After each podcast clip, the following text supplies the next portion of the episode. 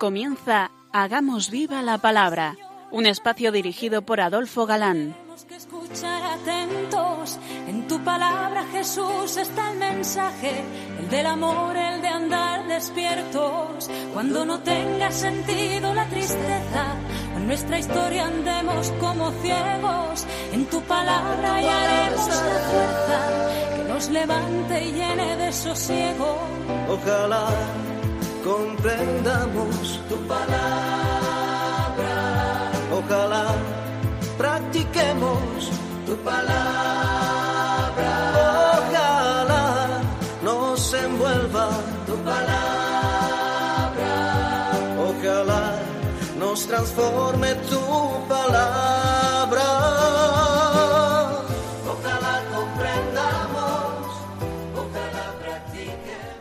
Hola queridos oyentes, un día más en esta emisora de la Madre nos encontramos con vosotros a través de las ondas para compartir, como siempre, la escucha de la palabra de Dios, buscando en vuestra compañía su vigencia y fuerza para nuestras vidas. Aquí estamos de nuevo. Ana, Marta y Adolfo. Dispuestos a pasar esta hora en vuestra compañía.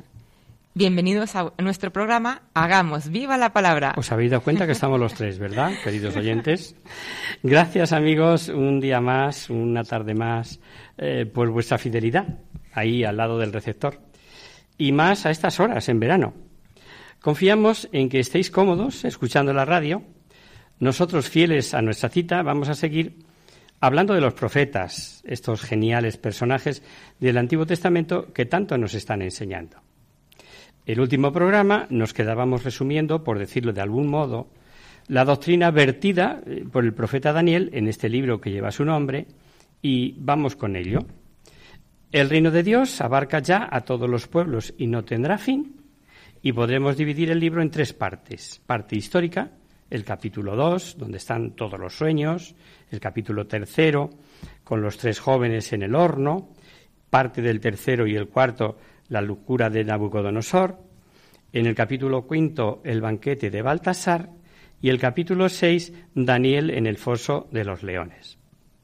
En cuanto cómo, pues está la parte profética visionaria del capítulo 7, eh, que habla de las cuatro bestias, el capítulo 8, el carnero y el macho cabrío, el 9, el verdadero galmatías de las 70 semanas, y los capítulos 10, 11 y 12, el futuro del pueblo.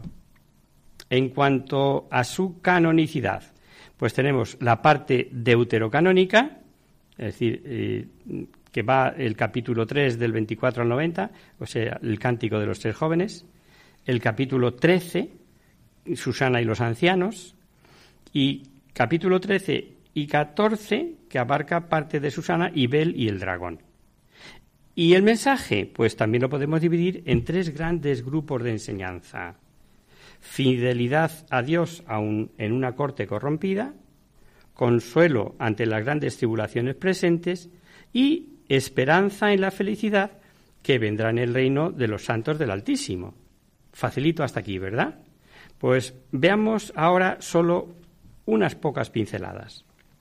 Sabido es la facilidad que tenían los judíos para conseguir grandes puestos en las cortes extranjeras. Pensemos en el caso de José en Egipto, de la reina Esther y Mardoqueo, ahora Daniel. Recordamos ambos casos. pareció bien el discurso a Faraón y a todos sus servidores, y dijo Faraón a sus servidores, ¿acaso se encontrará otro como este que tenga el Espíritu de Dios? Y dijo Faraón a José, Después de haberte dado a conocer Dios todo esto, no hay entendido ni sabio como tú. Tú estarás al frente de mi casa, y de tu boca dependerá todo mi pueblo. Tan solo el trono dejaré por encima de ti. Dijo Faraón a José, Mira, te he puesto al frente de todo el país de Egipto. Y Faraón se quitó el anillo de la mano y lo puso en la mano de José, le hizo vestir ropas de lino fino, y le puso el collar de oro al cuello. Luego le hizo montar en su segunda carroza, e iban gritando delante de él, Abrek. Así le puso al frente de todo el país de Egipto. Y por lo que hace a Mardoqueo, vamos a recordarlo también, que previene al rey Asuero de los que pretendían atentar contra su vida. El rey hizo escribir todo esto para memoria. También Mardoqueo, por su parte, escribió sobre todos estos sucesos. Por aquel servicio el rey le confió a Marcodeo un puesto en el palacio y le hizo regalos. Hay un paralelismo entre José, Daniel y también de estos con la reina Esther.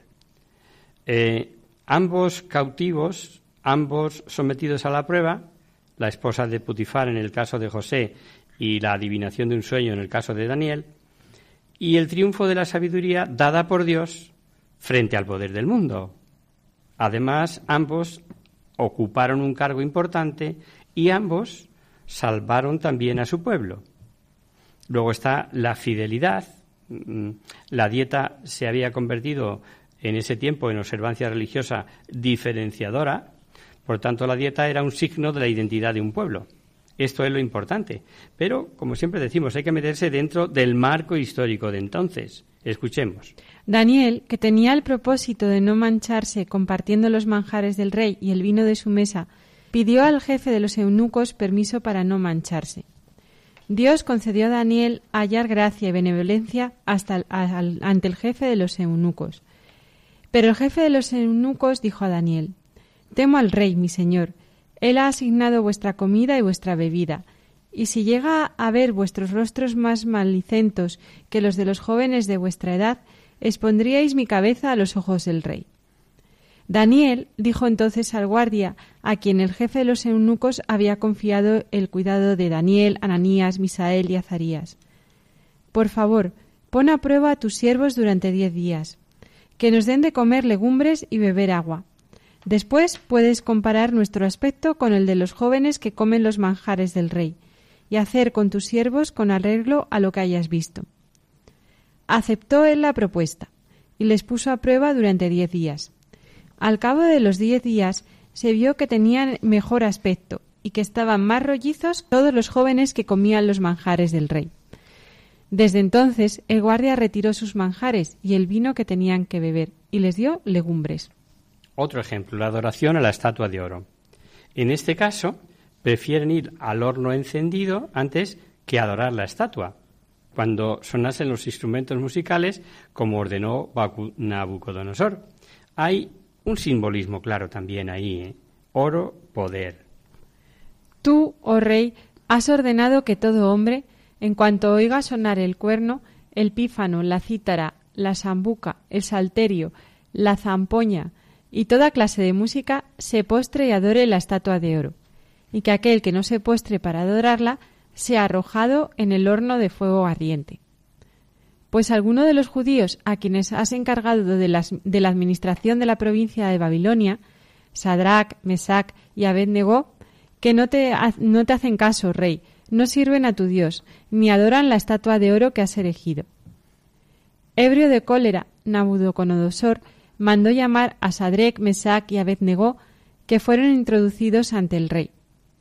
Nabucodonosor tomó la palabra y dijo: ¿Es verdad, Sadrach, Mesac y Abednego, que no servís a mis dioses ni adoráis la, estatua de oro que yo he erigido? ¿Estáis dispuestos ahora, cuando oigáis sonar el cuerno, el pífano, la cítara, la sambuca, el salterio, la zampoña y toda clase de música, a postraros y adorar la estatua que yo he hecho? Si no la adoráis, seréis inmediatamente arrojados en el horno de fuego ardiente. ¿Y qué Dios os podrá librar de mis manos? Sadrach, Mesac Abednego tomaron la palabra y le dijeron al rey Nabucodonosor No necesitamos darte una respuesta sobre el particular. Si nuestro Dios, a quien servimos, es capaz de librarnos, nos librará del horno del fuego ardiente.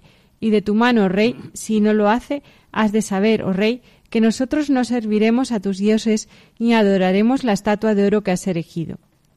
Entonces el rey Nabucodonosor, lleno de cólera, y demudada la expresión de su rostro contra Sadrek, Masek y Abednego, dio orden de que se encendiese el horno siete veces más de lo corriente, y mandó a los hombres más fuertes de su ejército que ataran a Sadrach, Mesac y Abednego y los arrojaran al horno del fuego ardiente.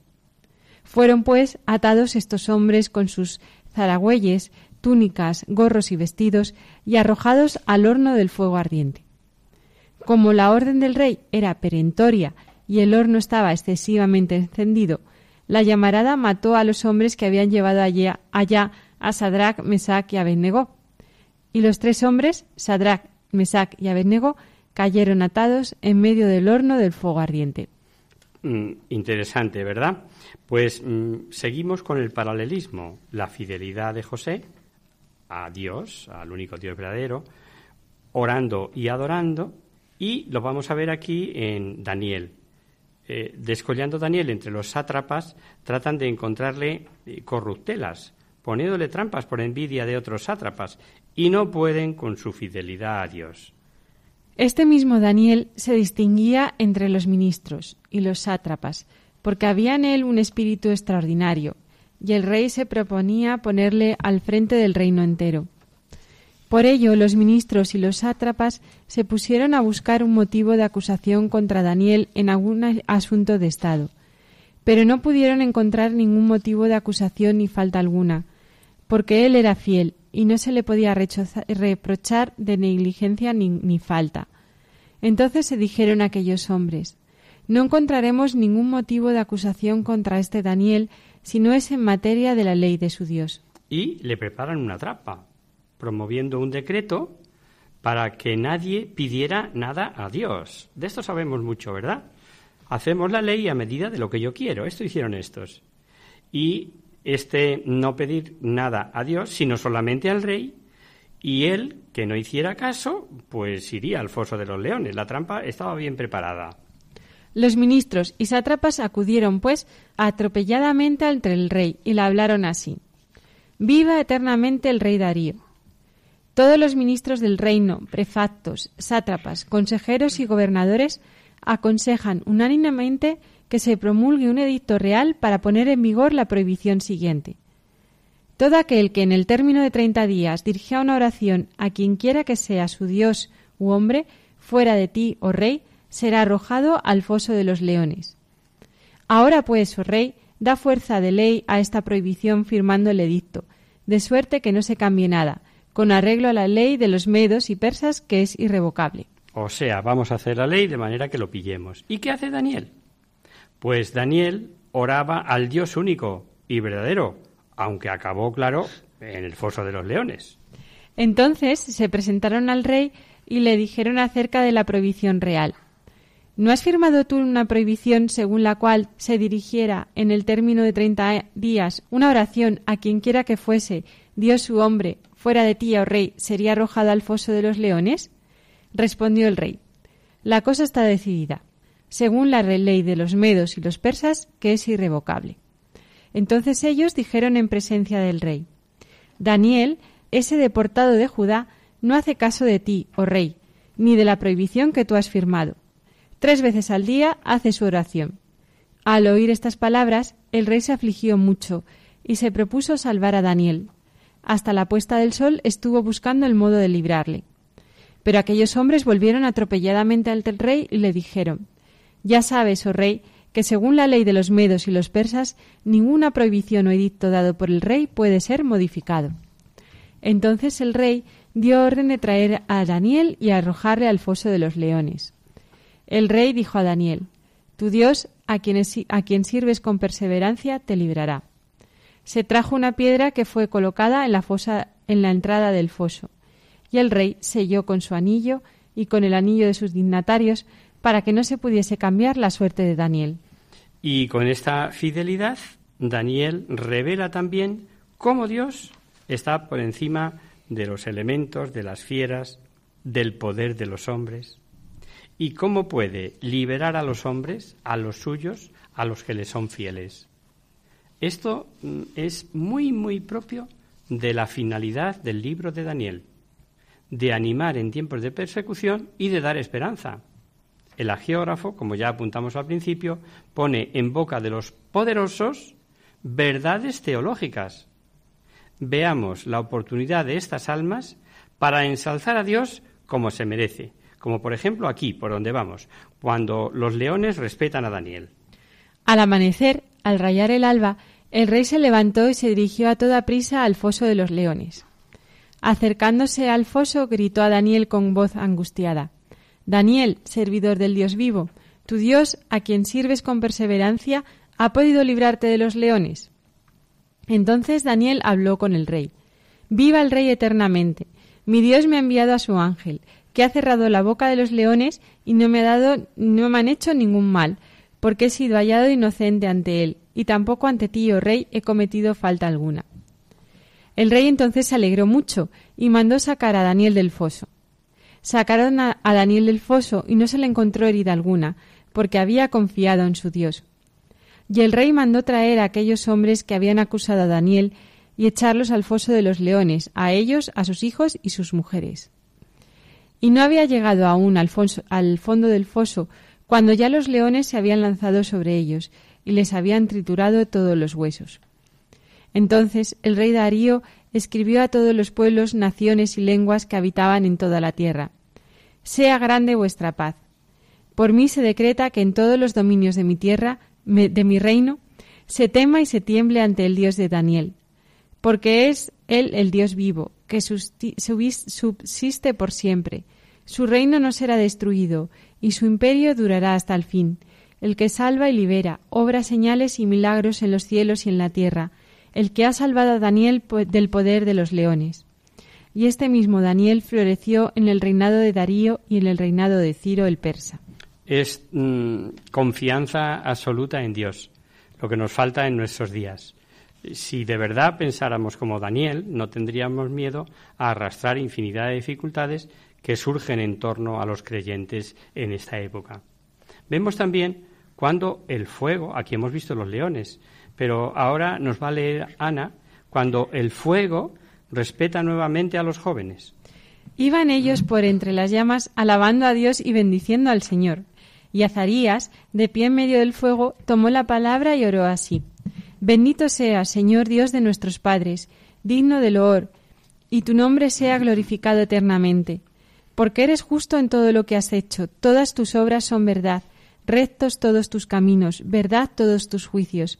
Juicio fiel has hecho en todo lo que sobre nosotros has traído, y sobre la ciudad santa de nuestros padres Jerusalén. Pues con verdad y justicia has provocado todo esto, por nuestros pecados. Sí, pecamos, obramos inicuamente alejándonos de ti. Sí, mucho todo, sí, mucho, en mucho hemos pecado. No dimos oído a tus mandamientos, no los observamos, no cumplimos lo que se nos mandaba para nuestro bien. Pero lo más importante, vamos a ver en otra ocasión que está Daniel en el foso de los leones, cómo eh, el rey proclama eh, la grandeza del Dios de Daniel. El día séptimo vino el rey a llorar a Daniel. Se acercó al foso, miró, y aquí que Daniel estaba allí sentado. Entonces exclamó Grande eres, Señor, Dios de Daniel, y no hay otro Dios fuera de ti. Luego mandó sacarle y echar allá a aquellos que, se que habían querido perderle, los cuales fueron al instante devorados en su presencia. Nos importaba resaltar aquí esta proclamación de estas grandes verdades teológicas, como decíamos, y, veremos mucha más doctrina. Eh, Daniel es un pozo sin fondo, ¿no? Doctrina sobre los ángeles, sobre la retribución personal. Eh, eh, veremos también el pasaje famoso de las 70 semanas. Pero todo ello ya después de esta pequeña pausa musical, si os parece.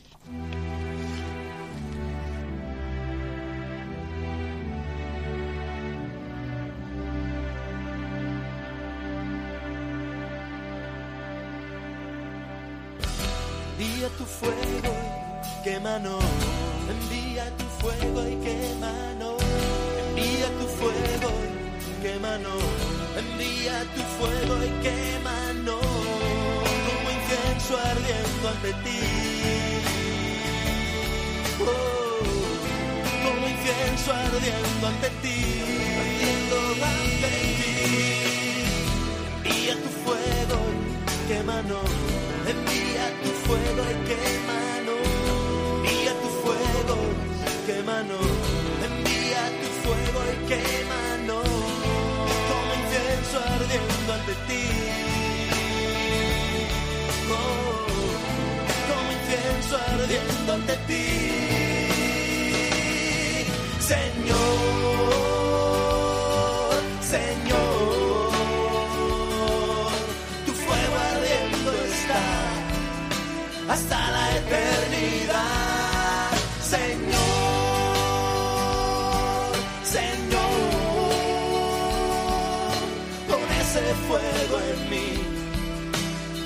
Para ti. Envía tu fuego y quémanos. Envía tu fuego y quémanos. Como incienso ardiendo ante ti, enciende nuestro corazón. Como incienso ardiendo ante ti. Tu fuego y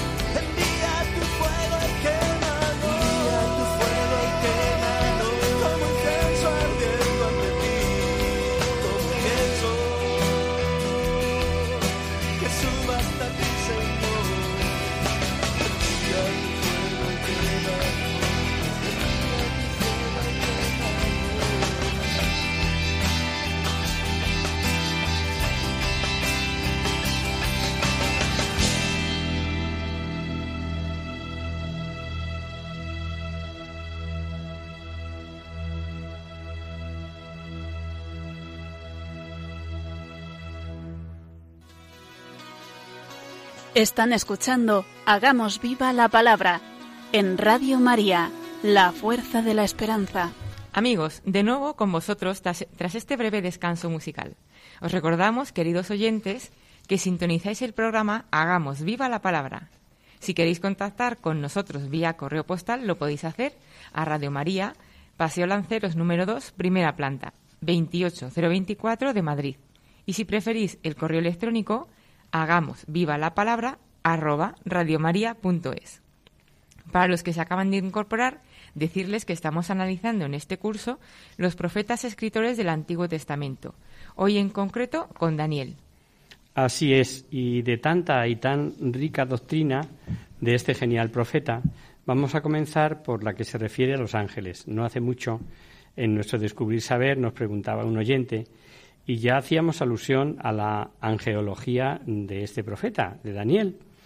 Hoy mmm, vamos a seguir viéndolo ya con más detalle dentro del libro, porque son muchas eh, las referencias que Daniel hace a los ángeles.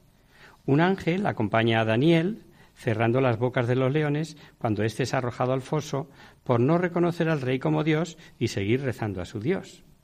Acercándose al foso, gritó Daniel con voz angustiada.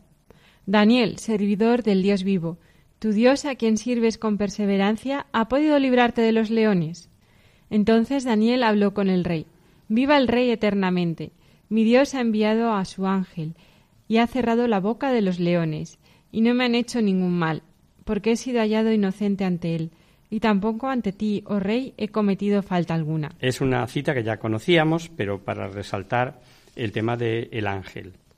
Habla de San Miguel como el protector del pueblo escogido y luchador contra el enemigo, que aparecerá, por cierto, también en el Apocalipsis, luchando contra el dragón, donde dice que después que apareció la mujer vestida de sol y coronada por doce estrellas, pues así como el nombre propio del arcángel, ya había hablado de él este libro de Daniel. En aquel tiempo surgirá Miguel, el gran príncipe que defiende a los hijos de su pueblo. Será aquel un tiempo de angustia como no habría habido hasta entonces otro desde que existen las naciones. En aquel tiempo se salvará tu pueblo, todos los que se encuentren inscritos en el libro. Fijaros que dice que serán tiempos de angustia, tal como no los hubo desde que existen las naciones hasta este día. Justo las mismas palabras que dijo Jesús cuando profetizó la destrucción del templo y el fin del mundo, que es algo que aparece eh, en sintonía, ¿no? Añadiendo, Jesús, me refiero, que si no se acortasen esos días, hasta los elegidos prevaricarían. Eh, leemos primero la cita de San Mateo. Porque habrá entonces una gran tribulación, cual no la hubo desde el principio del mundo hasta el presente ni volverá a verla, Y si aquellos días no se abreviasen o no se, no se salvaría a nadie, pero en atención a los elegidos se abreviarán aquellos días. Vamos a leer ahora lo que dice el profeta Daniel. El príncipe del reino de Persia me ha hecho resistencia durante 21 días, pero Miguel, uno de los primeros príncipes, ha venido en mi ayuda. Le he dejado allí junto a los reyes de Persia y he venido a manifestarte lo que le ocurrirá a tu pueblo al fin de los días, porque hay todavía una visión para esos días. San Miguel es también el que lucha contra Satanás cuando éste pedía el cuerpo de Moisés. Esto nos lo cita un libro del Nuevo Testamento muy cortito, la carta de San Judas. En cambio, el, arcángel Miguel, cuando altercaba con el diablo disputándose el cuerpo de Moisés, no se atrevió a pronunciar contra él juicio injurioso, sino que dijo, que te castigue el Señor. Digamos que este versículo parece tener su base en el libro apócrifo La Asunción de Moisés, aunque también en el profeta Zacarías, que veremos en su día, en él hay un juicio contra el sumo sacerdote Josué, con acusaciones del diablo, y el Señor decide la sentencia cambiándole el traje sucio, poniéndole una diadema limpia, etcétera. Ya llegaremos a este profeta, ¿no? Podemos pensar que en el juicio final todos seremos acusados por el diablo, pero nada debemos temer, pues tendremos al Señor de nuestra parte si hemos cumplido, claro está, sus mandamientos. Lo veremos igualmente cuando estudiemos Zacarías. Se reafirma esta idea en lo que nos narra Apocalipsis, cuando el dragón, el dragón, perdón, es arrojado del cielo la serpiente antigua llamada Satanás y dice el libro de Apocalipsis. Porque fue precipitado el acusador de nuestros hermanos, el que los acusaba delante de nuestro Dios de día y de noche. También Daniel nos habla del arcángel San Gabriel. Es aquel que anunció la encarnación del Hijo de Dios a la Virgen María el que anunció el nacimiento de Juan el Bautista al sacerdote del templo de Jerusalén, esposo de Isabel, Zacarías. Son pasajes que nos suenan. Al sexto mes fue enviado por Dios el ángel Gabriel a una ciudad de Galilea llamada Nazaret. Se le apareció el ángel del Señor, de pie a la derecha del altar del incienso. Al verle, Zacarías se turbó y el temor se apoderó de él. Bien, pues este mismo Gabriel anunció por medio del profeta Daniel la profecía llamada de las setenta semanas, que tiene un doble significado y que hablaremos. Y oí una voz de hombre sobre Eulai que gritaba Gabriel, explícale a éste la visión. Él se acercó al lugar donde yo estaba y cuando llegó me aterroricé y caí de bruces.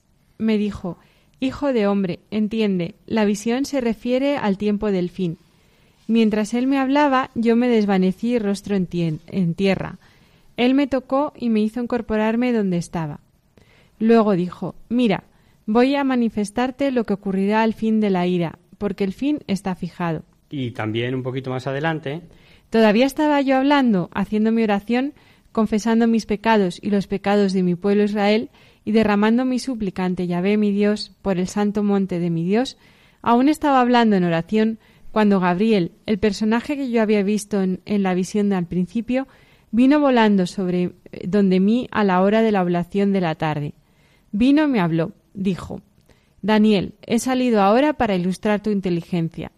Desde el comienzo de tu súplica, una palabra se emitió, y yo he venido a revelártela, porque tú eres el hombre de las predilecciones. Comprende la palabra, entiende la visión. Dejamos aparte el capítulo Ángeles y vamos a empezar con el de la retribución.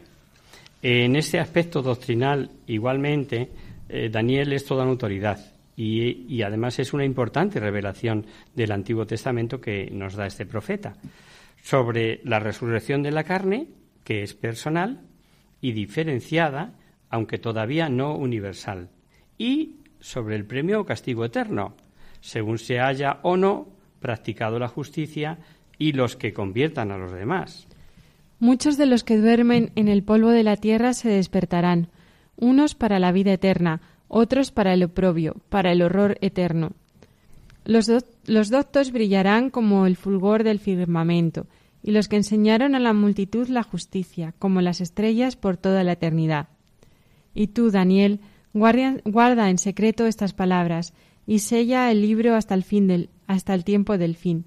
Muchos andarán errantes acá y allá, y la iniquidad aumentará. Dice que los doctos brillarán, o sea, los verdaderos sabios pero no de la sabiduría de este mundo, sino de la sabiduría de Dios, que por cierto parece calcado lo que dice Jesucristo, cuando en Nazaret habló de la parábola de la cizaña en el campo y dirá que Los justos brillarán como el sol en el reino de su Padre.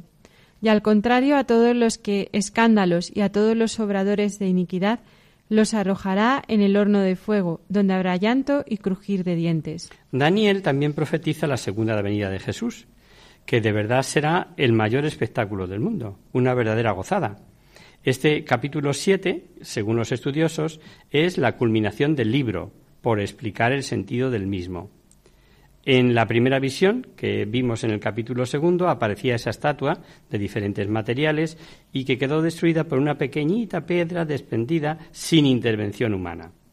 Pues ahora reaparece y se aclara con una nueva visión de cuatro fieras, un león, un oso, un leopardo, una fiera más terrible y mortífera con diez cuernos y entre ellos uno más pequeño. El año primero de Baltasar, rey de Babilonia, Daniel tuvo un sueño y visiones de su cabeza, mientras se hallaba en su lecho. Enseguida puso el sueño por escrito. Comienzo del relato. Daniel tomó la palabra y dijo Contemplaba yo en mi visión durante la noche lo siguiente. Los cuatro vientos del cielo agitaron el mar grande, y cuatro bestias enormes, diferentes todas entre sí, salieron del mar. La primera era como un león con las alas de, de águila. Mientras yo la miraba, le fueron arrancadas las alas, fue levantada de la tierra, se incorporó sobre sus patas como un hombre y se le dio un corazón de hombre. A continuación, otra segunda bestia, semejante a un oso, levantada de un costado, con las tres costillas en las fauces, entre los dientes, y se le decía Levántate, devora mucha carne. Después yo seguía mirando, y vi otra bestia, como un leopardo con cuatro alas de ave en, el, en su dorso. La bestia tenía cuatro cabezas, y se le dio el dominio. Después seguí mirando, y en mis visiones nocturnas, y vi una cuarta bestia, terrible, espantosa, extraordinariamente fuerte. Tenía enormes dientes de hierro, comía, trituraba, y lo sobrante lo pisoteaba con sus patas. Era diferente de las bestias anteriores y tenía diez cuernos. Estaba yo observando los cuernos, cuando en esto despuntó entre ellos otro cuerno, pequeño, y tres de los primeros cuernos fueron arrancados delante de él. Tenía este cuerno ojos como los de un hombre, y una boca que decía grandes cosas. Después veremos como un anciano, con un vestido blanco como la nieve, su cabello como lana limpísima, su trono con llamas de fuego, y con un río impetuoso de fuego brotando delante de él, y miles y millones le servían y abrieron los libros. Vino una figura humana que se acercó al anciano y le dieron poder real y dominio sobre los pueblos, naciones y lenguas, le respetarán y su dominio es eterno. Mientras yo contemplaba, se aderezaron unos tronos y un anciano se sentó, su vestidura blanca como la nieve, los cabellos de su cabeza puros como la lana su trono llamas de fuego con ruedas de fuego ardiente. Un río de fuego corría y manaba delante de él. Miles de millares le servían, miriadas de miriadas estaban en pie delante de él. El tribunal se sentó y se abrieron los libros. Miré entonces, atraído por el ruido de las grandes cosas que decía el cuerno, y estuve mirando hasta que la bestia fue muerta y su cuerpo destrozado y arrojado a la llama del fuego. A las otras bestias se les quitó el dominio, si bien se les concedió una prolongación de vida durante un tiempo y hora determinados. Yo seguía contemplando las visiones de la noche, y aquí que en las nubes del cielo venía como un hijo de hombre. Se dirigió hacia el anciano y fue llevado a su presencia. A él se le dio imperio, honor y reino, y todos los pueblos, naciones y lenguas le sirvieron. Su imperio es un, un imperio eterno que nunca pasará y su reino no será destruido jamás. Es una de las profecías mesiánicas del fin del mundo más bonita, más preciosa, ¿no? Y terminará este capítulo con la victoria del pueblo de los santos del Altísimo, al que le dará el poder real y el dominio sobre todos los reinos bajo el cielo, y será un reino eterno, al que se someterán, someterán todos los soberanos. Tal vez este pasaje se deduzca el porqué de la opinión que tenían los judíos sobre el Hijo de Hombre. Pensaban que el Hijo del Hombre sería servido por otros pueblos y que su reino no sería destruido y su imperio sería eterno. Leemos Juan. Y yo, cuando sea, eh, cuando sea levando de la tierra, atraeré a todos hacia mí. Decía esto para significar de qué muerte iba a morir. La gente le respondió Nosotros sabemos por la ley que, en Cristo que, el Cristo permanece para siempre. ¿Cómo dices tú que es preciso que el Hijo del Hombre sea levantado? ¿Quién es ese Hijo del Hombre? Aquí la connotación de Hijo de Hombre, que se refiere al Mesías, es completamente diferente a la connotación de Hijo de Hombre que veíamos en Ezequiel. ¿Os acordáis, verdad? De simple perteneciente a raza humana a este Hijo del Hombre, es decir, Dios encarnado, que viene mm, con su corte celestial a fin del mundo. ¿no? Y con esto vamos ya con la profecía, la famosa profecía de las 70 semanas, que por supuesto son semanas, semanas, perdón, de años, como parece ser. Daniel pensativo y en oración, cavilando sobre el tiempo de la cautividad que faltaba a partir de lo que el Señor había anunciado a Jeremías, calculaba que había llegado la hora, o sea, 70 años. Será reducida toda esta tierra a pura desolación, y servirán estas gentes al rey de Babilonia setenta años. Y en el mismo Jeremías, un poquito más adelante, leemos. Pues así dice Yahvé, al filo de cumplírsele a Babilonia setenta años, yo os visitaré y, y, confirmaré sobre vosotros mi favorable promesa de, de volveros a este lugar, que bien me sé los pensamientos que pienso sobre vosotros. Oráculo de Yahvé pensamientos de paz y no de desgracia, de daros un porvenir de esperanza. Y vemos a Daniel cómo implora a Yahvé con ayuno, sañal y cenizas, como se hacía entonces en el pueblo de Israel. El año primero de Darío, hijo de Asuero, de la raza de los Medos, que subió al trono del reino de Caldea, el año primero de su reinado, yo, Daniel, me puse a investigar en las Escrituras sobre el número de años que, según la palabra de Yahvé, dirigida al profeta Jeremías debía pasar sobre las ruinas de Jerusalén, a saber, setenta años. Pero sucede que Gabriel había dicho que la visión era para el final de los tiempos.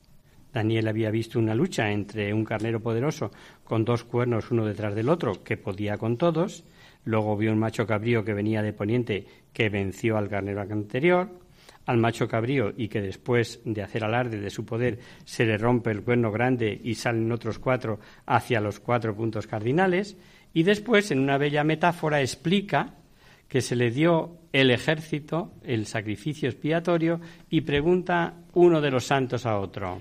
¿Cuánto tiempo abarca la visión de los, de los sacrificios cotidiano y expiatorio, de la desolación del santuario y del ejército pisoteado? El otro contestaba, dos mil trescientas tardes y mañanas. Después el santuario será reivindicado. Interesantísimo este pasaje. Seguro, seguro, para no perder línea. Por tanto, merece que lo veamos despacito y aquí seguiremos la próxima emisión, si os parece.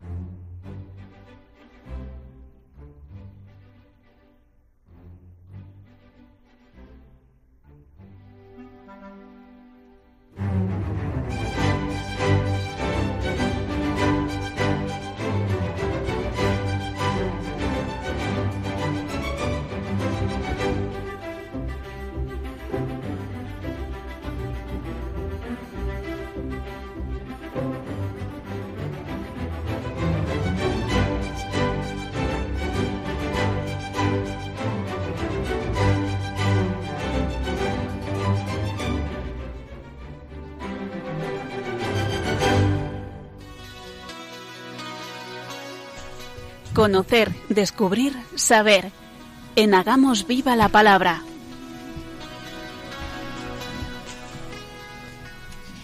Abrimos ahora este mini espacio del final del programa que llamamos Conocer, Descubrir Saber para satisfacer vuestras curiosidades, para responder a vuestras preguntas, para hablar de alguna cosa histórica o actual que pueda orientar nuestras vidas de creyentes. Y hoy hemos recibido un email desde Avilés que dice así. Queridos amigos de la radio, os escribo desde Avilés con una consulta para ver si me podéis dar razones que me convenzan de por qué los sacerdotes no pueden estar casados. Me llamo María Luisa y recurro a vosotros como laicos formados, porque para esta pregunta lo que algún cura me diga no me vale por ser parte interesada. Yo he oído dos versiones y quisiera saber a qué atenerme. Por un lado está lo de que si no se comprometen al celibato no pueden ser curas. Y por otro lado, y esto está hasta en el Evangelio, Pedro, el primer papa, estaba casado y tenía suegra. Más aún, creo que entre los cristianos orientales actualmente hay curas casados. ¿Es cierto esto? ¿En qué se basa la Iglesia de Roma para exigir el celibato? Mi pregunta está motivada por una conversación del otro día con un sacerdote y con unos amigos y me gustaría tener argumentos acerca del tema. Muy agradecida de antemano, quiero deciros que el programa vuestro de Hagamos Viva la Palabra es de lo mejor que he oído y os sigo fielmente. Y firma Marisa. Eh, querida amiga, lo primero es conocer, y esto supongo que ya lo sabes, que el celibato no es de institución divina. El sacerdocio, sin embargo, sí lo es. La Iglesia, eh, con el poder recibido de Jesucristo de atar y desatar en cosas como esta, puede adoptar una postura u otra y a lo largo del tiempo, y esto no nos tiene por qué escandalizar. Sí conviene conocer la historia y el origen de esta norma hoy por hoy de aceptado cumplimiento para ser sacerdote. Es cierto que al principio hubo sacerdotes, incluso obispos casados, pero también de estos comienzos del cristianismo y en la propia Biblia encontramos la razón de la conveniencia del celibato. Y no es otra que la carta de San Pablo a los gentiles, amigo de decir las cositas muy claras, el que apunta la razón escribiendo a los fieles de Corinto. Y les dice, Yo os quisiera libres de preocupaciones. El no casado se, se preocupa de las cosas del Señor, de cómo agradar al Señor. El casado se preocupa de las cosas del mundo, de cómo agradar a su mujer. Está, por tanto, dividido. La mujer no casada, lo mismo que la doncella, se preocupa de las cosas del Señor, de ser santa en el cuerpo y en el espíritu. Mas la casada se preocupa de las cosas del mundo, de cómo agradar a su marido. Os digo esto para vuestro provecho, no para tenderos un lazo, sino para moveros a lo más digno y al trato asiduo con el Señor sin división. Exalta, como vemos, el estado de la virginidad, como lo mejor para el trato con el Señor. Pero hubieron de pasar unos 300 años hasta que la Iglesia considerara que para recibir el sacramento del orden presbiteral lo mejor era ser célibe. Y a partir del siglo IV se introduce esta ley como norma disciplinar para los presbíteros de la Iglesia y Latina, con decretos aprobados por los concilios de Elvira en el 306 y el de Roma en el 386. Esta ley canónica encontró una confirmación a lo largo de los siglos y en nuestros días, en particular con el decreto Presbyterorum Ordinaris de Vaticano II y con la Carta Apostólica Sacerdotalis Celibatus de Pablo VI. En ambos documentos se pueden leer las últimas disposiciones y aclaraciones al respecto. Por otro lado, debemos recordar que nadie tiene derecho a recibir el sacramento del orden, del orden, nadie. Nadie por sí mismo se puede arrogar para sí ese oficio, como si de cualquier otro oficio se tratase. Al sacramento del orden se es llamado por Dios, dice la carta a los hebreos hablando de la dignidad del sacerdocio. Y nadie se arroga de tal dignidad, sino el llamado por Dios, lo mismo que a Aarón. De igual modo, tampoco Cristo se apropió la gloria del sumo sacerdote, sino que la tuvo de quien le dijo, Hijo mío eres tú, yo te he engendrado hoy. Como también dice en otro lugar, Tú eres sacerdote para siempre, a semejanza de Melquisedec. Quien cree reconocer las señales de la llamada de Dios al ministerio ordenado, debe someter humildemente su deseo a la autoridad de la Iglesia, a la que corresponde la responsabilidad y el derecho de llamar a recibir este sacramento a cada uno, ¿no? Como toda gracia, el sacramento solo puede ser recibido como un don inmerecido. Todos los ministros ordenados de la Iglesia latina, exceptuados los diáconos permanentes, son ordinariamente elegidos entre hombres creyentes que viven como célibes y que tienen la voluntad de guardar celibato por el reino de los cielos, llamados a consagrarse totalmente al Señor y a sus cosas, como veíamos que aconsejaba San Pablo a los fieles de Corinto. Yo os quisiera libres de preocupaciones. El no casado se preocupa de las cosas del Señor, de cómo agradar al Señor. El casado se preocupa de las cosas del mundo, de cómo agradar a su mujer. Está, por tanto, dividido. La mujer no casada, lo mismo que la doncella, se preocupa de las cosas del Señor, de ser santa en el cuerpo y en el espíritu. Mas la casada se preocupa de las cosas del mundo, de cómo agradar a su marido. Os digo esto para vuestro provecho, no para tenderos un lazo, sino para moveros a lo más digno y al trato asiduo con el Señor. Y como vemos, es una entrega enteramente a Dios, pero a la vez a los hombres, a Dios y a los hombres. El celibato es un signo de esta vida nueva al servicio de la cual es consagrado el ministro de la Iglesia.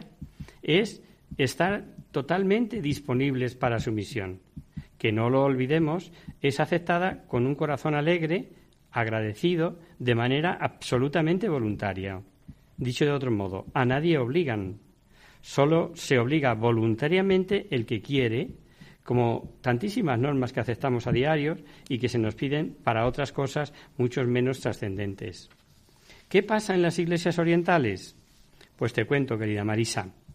En las iglesias orientales, desde hace siglos, está en vigor una disciplina distinta. Mientras los obispos son elegidos únicamente entre los célibes, hombres casados pueden ser ordenados diáconos y presbíteros. Esta práctica es considerada como legítima desde tiempos remotos. Estos presbíteros ejercen habitualmente su misterio en el, ministerio perdón, en el seno de sus comunidades. Por otra parte, y esto es digno de tenerse en cuenta, el celibato de los presbíteros goza de gran honor allí, en las iglesias orientales. Y son numerosos los presbíteros que lo escogen libremente por el reino de Dios. Y yo añadiría, si aspiran a obispo, claro. Pero atención, tanto en Oriente como en Occidente, quien recibe el sacramento del orden no puede contraer matrimonio después. Esto nos vuelve a dar la pauta, si te das cuenta que no es otra que apunta San Pablo, ¿no? La de la absoluta disponibilidad para trabajar por el reino, que es lo importante, a tiempo total, full time, como dicen los ingleses. Hay en este tema, primero, mucho desconocimiento y después, en mucha gente, segundas intenciones que se disfrazan de mil maneras y que unido al relajamiento, al hedonismo reinante en nuestra sociedad actual, pues dan el cultivo, el caldo de cultivo perfecto. O lo que es lo mismo, la renuncia, el sacrificio, el actuar por fines superiores o ideales no está de moda. Se procura hacer lo mínimo, complicarse lo mínimo y por otro lado exigir todo lo que podamos. O sea, que eso de tiempo total es para los pringaillos. Y como no está bien visto, esto último Perdonad, es mi humilde opinión. la respuesta a tu pregunta, querida Marisa, está en lo anterior. Esperamos haberte contestado, pero como siempre decimos, si te queda la más mínima duda, escríbenos de nuevo, con todo gusto te contestaremos. Y hasta aquí, queridos amigos, el programa de hoy. Os dejamos con nuestra sintonía y os recordamos que si queréis dirigiros al programa para cualquier duda, aclaración o sugerencia, participando en el espacio de conocer, descubrir, saber, Estamos a vuestra total disposición y encantados de atenderos en la siguiente dirección.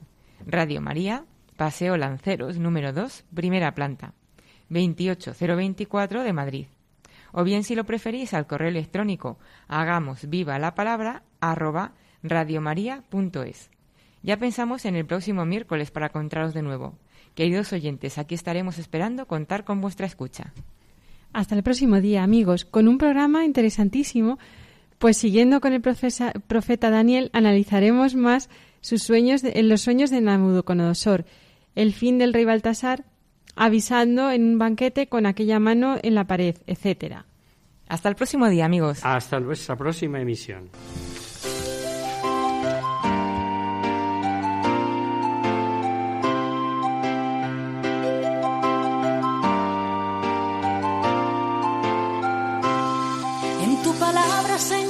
Está la clave. Solo tenemos que escuchar atentos.